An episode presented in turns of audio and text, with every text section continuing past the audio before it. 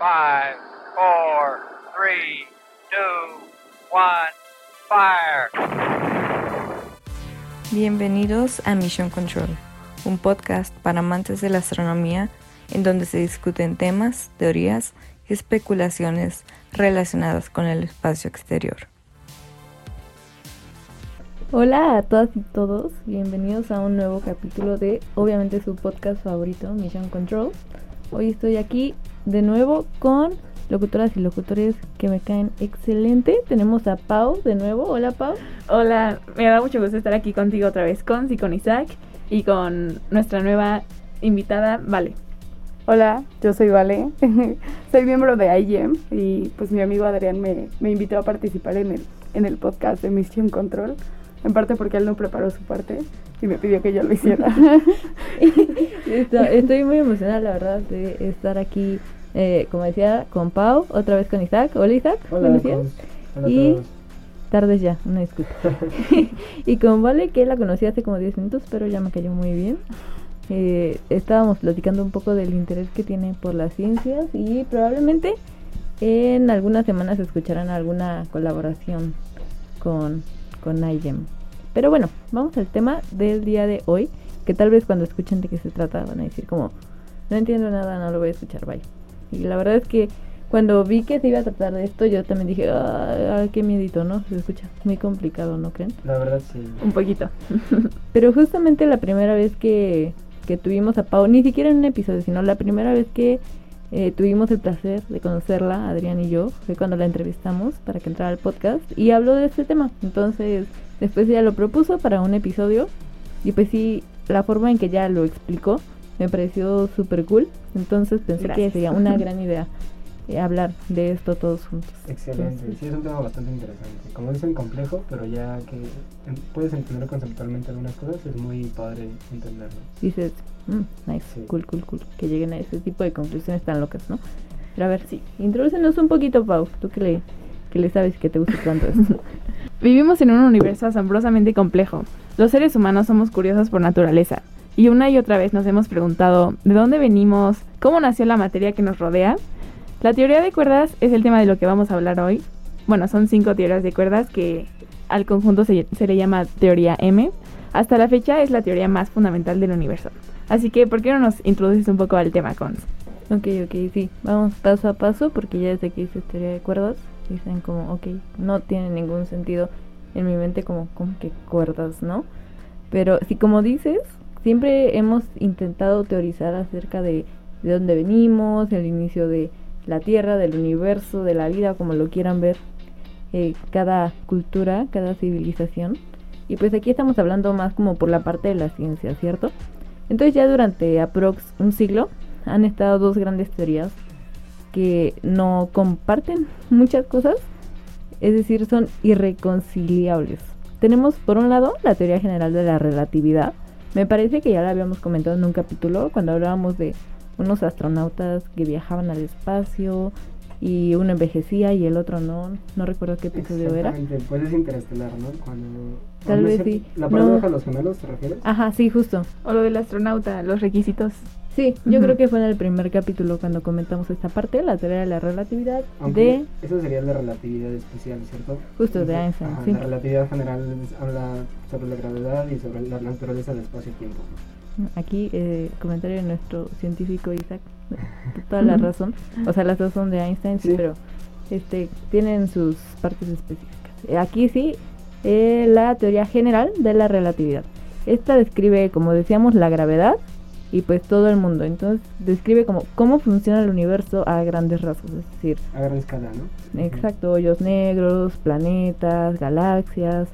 Y por otro lado tenemos la física cuántica, que también suena medio feo el nombre, pero digamos que en general la física cuántica es la que describe el mundo de las cosas súper pequeñitas, de los átomos y de lo que conocemos como partículas elementales.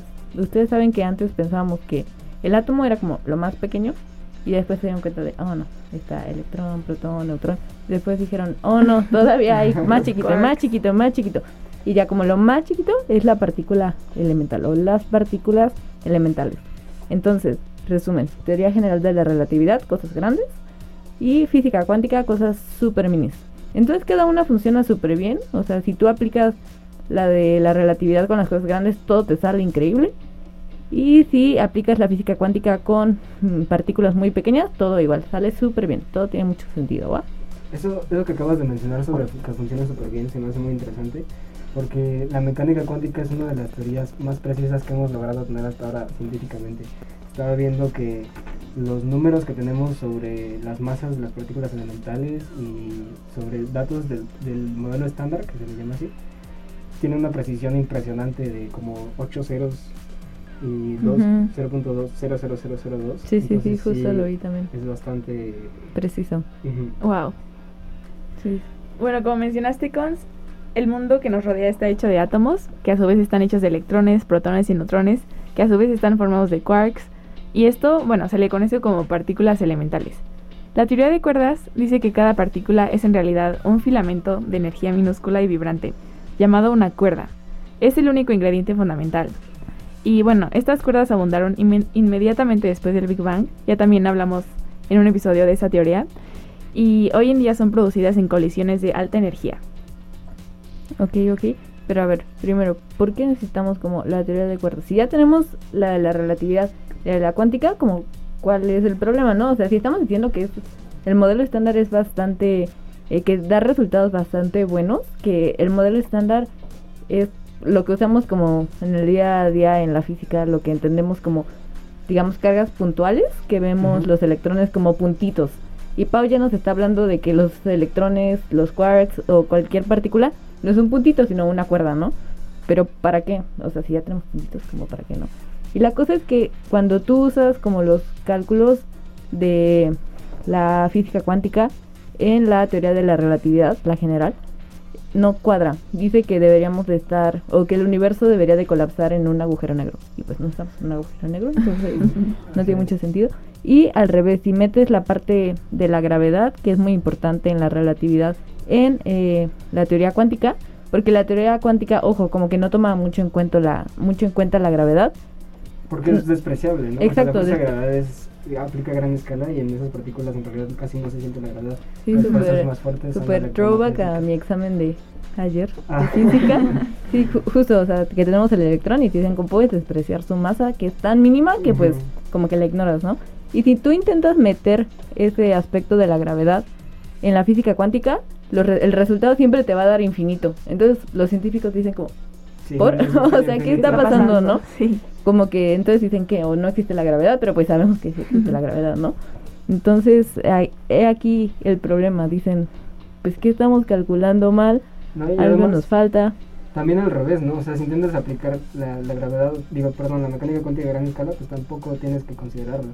Sí, justo, es que dice que deberíamos estar en el agujero negro y pues eh, no, no, no tiene mucho sentido.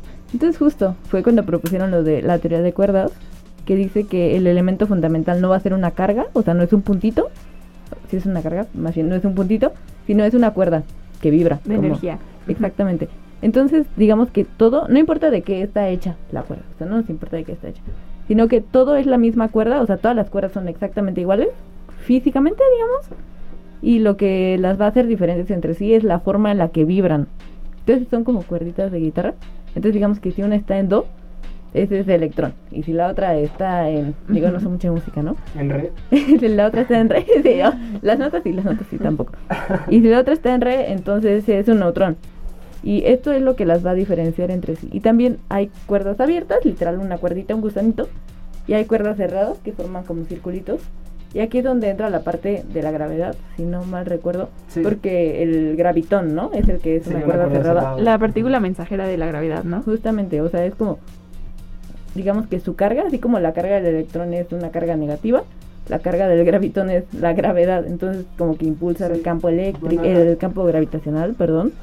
Hay un poquito de contexto, este, de, ahorita que Pau mencionó la carga mensajera, ese tipo de partículas se llaman bosones, que son, diga- así como el fotón, el gravitón sería, eh, digamos, la partícula mediadora de las fuerzas. También existe para la fuerza nuclear fuerte y débil. Entonces, en este caso, eh, falta la- el gravitón, que es puramente teórico, ¿no? Pero que surge naturalmente de la teoría de cuerdas y por eso es tan elegante para ciertos físicos, porque de solo eh, asumir eh, eh, la- que el universo está compuesto de cuerdas, sale naturalmente que la gravedad eh, está cuantizada, ¿no? Y es compatible.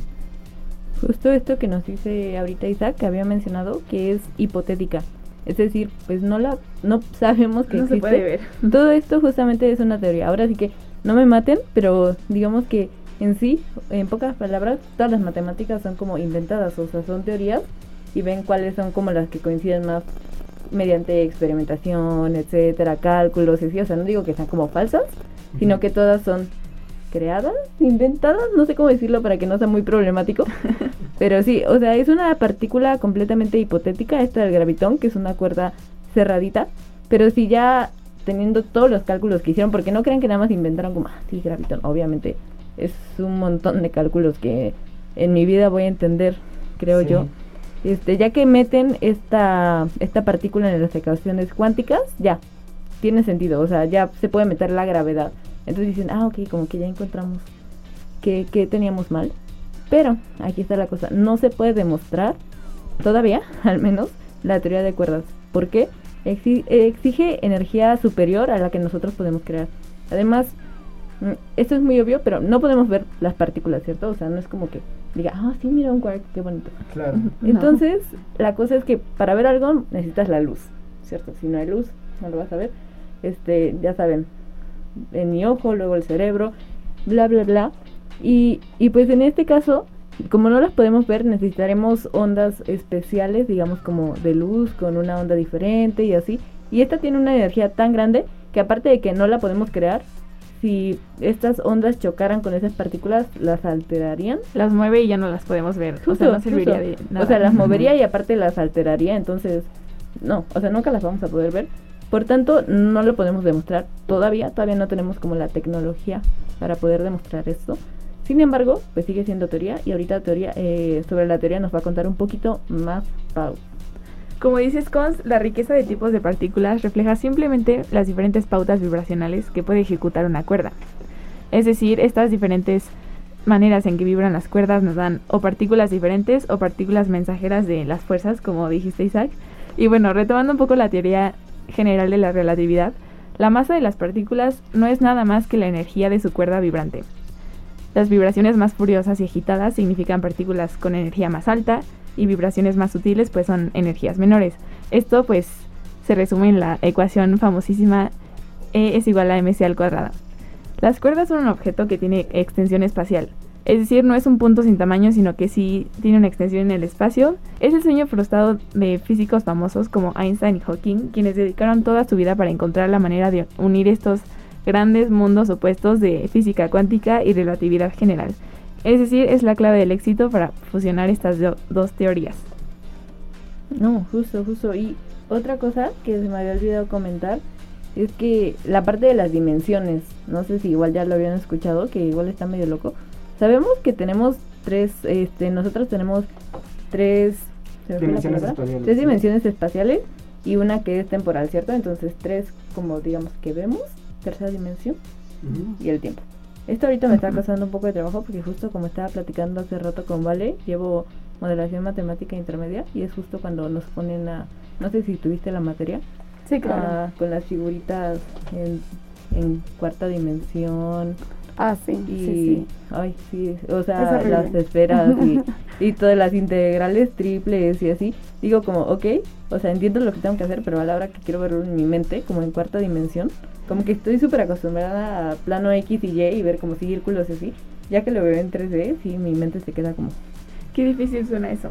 Sí, sobre todo el movimiento como en tres dimensiones es, es difícil, difícil de imaginar porque tienes una que va Sí. como hacia arriba y piensas que como, o sea, nosotros cuando vemos las gráficas pensamos que las dos que están acostadas están en la misma dimensión, pero no, como que son completamente diferentes.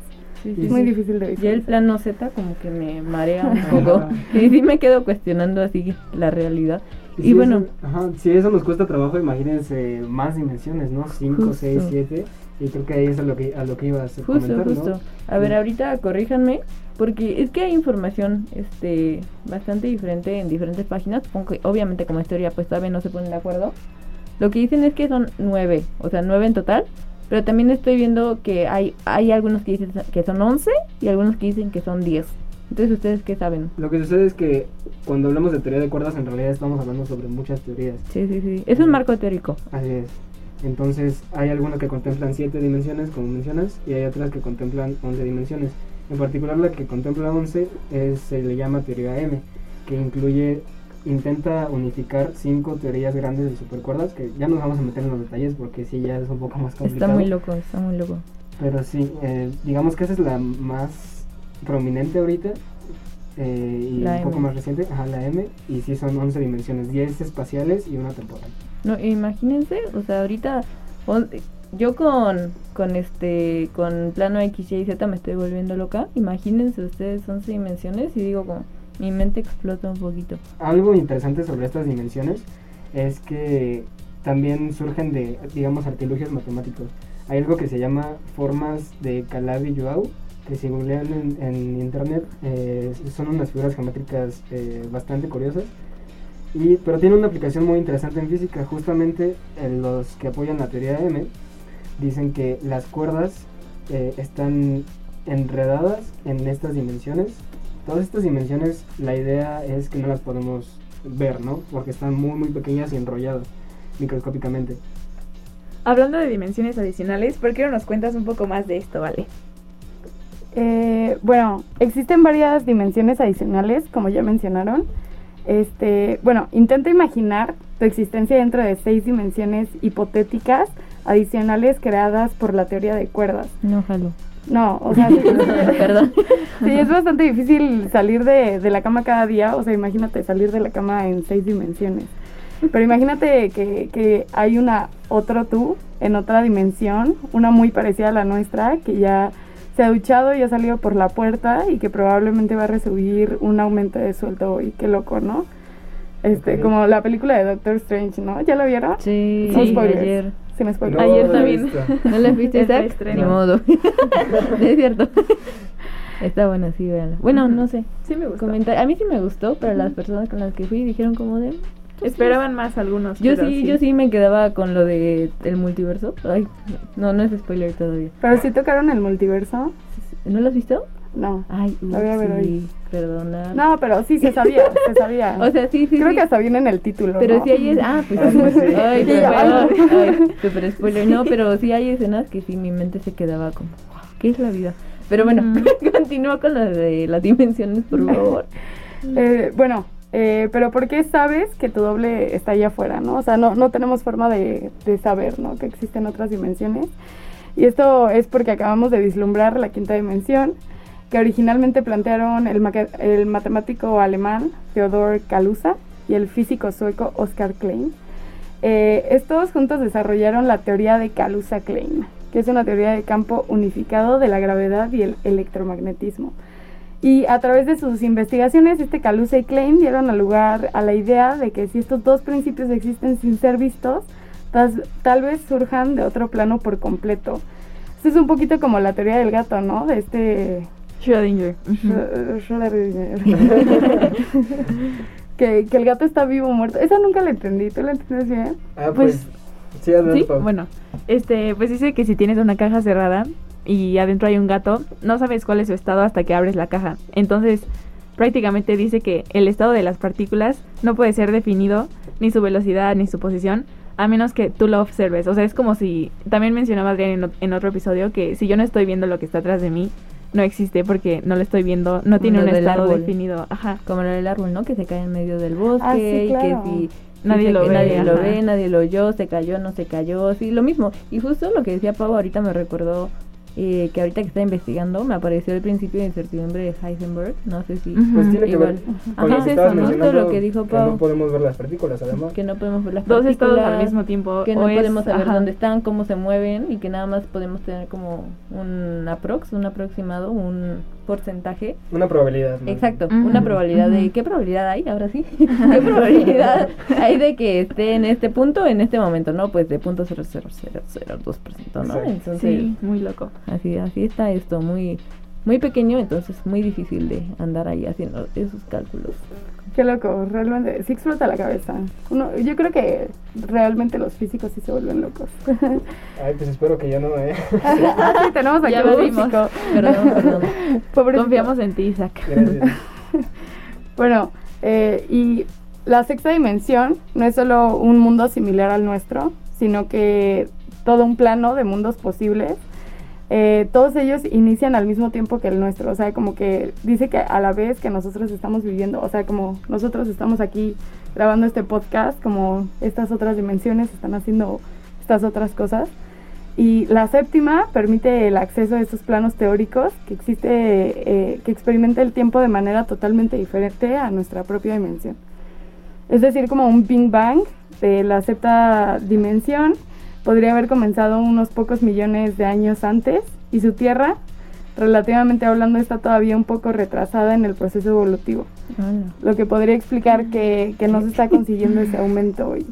Wow. Y las dimensiones octava y novena son variaciones exponenciales de la séptima, lo que nos proporciona una visión caleidoscópica de universos que tienen diferentes historias, leyes de naturaleza, percepciones del propio tiempo, todo ello culminando en la décima dimensión, que es un reino insondable en el que puede perce- percibir todo el universo conocido a la vez. Ay. Sí, Sí, no. muy, esto es muy multiverso de Marvel. Ya. Jamás había escuchado todo esto de las dimensiones, ¿no? No, cómo sí se está- relaciona con el tiempo. está Ah, muy caray. Está muy padre. No, y dejen ustedes, dijiste ahorita 11, ¿verdad? Sí, son 11. Son 11. La pri- o sea, cuando se formuló la teoría de cuerdas, tuvieron que suponer, por los cálculos, que eran 26. ¿26? Entonces, ¿qué onda con eso? Ay, sí. Está, sí está loquísimo. Y no sé, Isaac, si nos quieras comentar un poco más de teoría M o de las cinco teorías de cuerdas. Ah, bueno, pues algo que nos faltó mencionar es que la teoría M es una teoría que incluye la supersimetría. La supersimetría es un elemento eh, que existe en varias teorías y la, las la teoría de cuerdas la incluye. Básicamente dice la supersimetría que las ecuaciones de masa del modelo estándar son iguales a las ecuaciones de energía. Entonces, lo que hace esta teoría es predecir un grupo de partículas llamadas superpartículas, que son iguales a todas las del modelo estándar, pero con una mayor masa.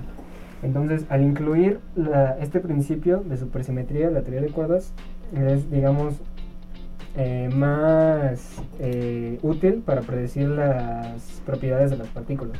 Entonces, prácticamente las teorías de cuerdas que, son, eh, eh, que han sido más exitosas son las que incluyen la supersimetría. El problema es que hasta ahora no hemos podido detectar eh, las, estas partículas supersimétricas, que en teoría deberíamos poder hacerlo. Entonces, por eso es que ¿Quién? tiene sí, algunas críticas. Y pues si la supersimetría no es correcta, entonces muy probablemente las teorías de supercuerdas no lo hacen tampoco. Entonces, sí. Ojalá nuestro universo tuviera un Sheldon Cooper que descubra la super asimetri- asimetría y resuelva esta paradoja. Sí, exactamente. No, pero justo estaba viendo que hay muchísimos físicos que están obsesionados con la supersimetría, con poderla probar. Porque Ujú. dicen, wow, eso ya como que probaría. Ahora sí que es la teoría, teoría M, teoría del todo, ¿no? Sí. Entonces, eh, ya comprobar la supersimetría sería un gran avance. Y sí, están como Uy, sí. obsesionados así, güey, yo lo voy a, yo lo voy a conseguir, yo lo voy a poder demostrar. Pues sí cambiaría como la visión completa del, del universo, de, lo- de Sí. cómo existimos. Sí, está súper... Está muy loco, está muy tengo curiosidad también sobre cómo se relaciona la teoría de cuerdas con, con cosmología y con el origen del universo. No sé si alguno de ustedes sepa, pero la verdad yo no sé cómo se relaciona ahí en cuanto a lo que pasó al inicio del Big, de- del Big Bang, al inicio del universo. ¿Cómo, ¿Cómo es que las cuerdas estaban ahí formadas? Creo que alguien había mencionado al principio algo sobre eso, ¿no? Fue Diosito. Sí, sí, Pau nos había comentado un poquito Algo- acerca algo del Big comenté. Bang. Sí, sí, sí, pero sí, estaría, ahorita que lo pienso, estaría cool hablar un poco más sobre cosmología, como un poco más en general. Pero lamentablemente se nos está acabando el tiempo. Y hoy sí me toca decir la frase. Lo siento, porque Vas. no está Adrián, entonces es mi momento de nuevo. La mente es como un paracaídas, solo funciona si la tenemos abierta. Albert Einstein. Esperamos que hayan disfrutado aprender este tema tan extraño y loco con nosotros. Y nos vemos o nos escuchamos a la próxima. Bye. Bye.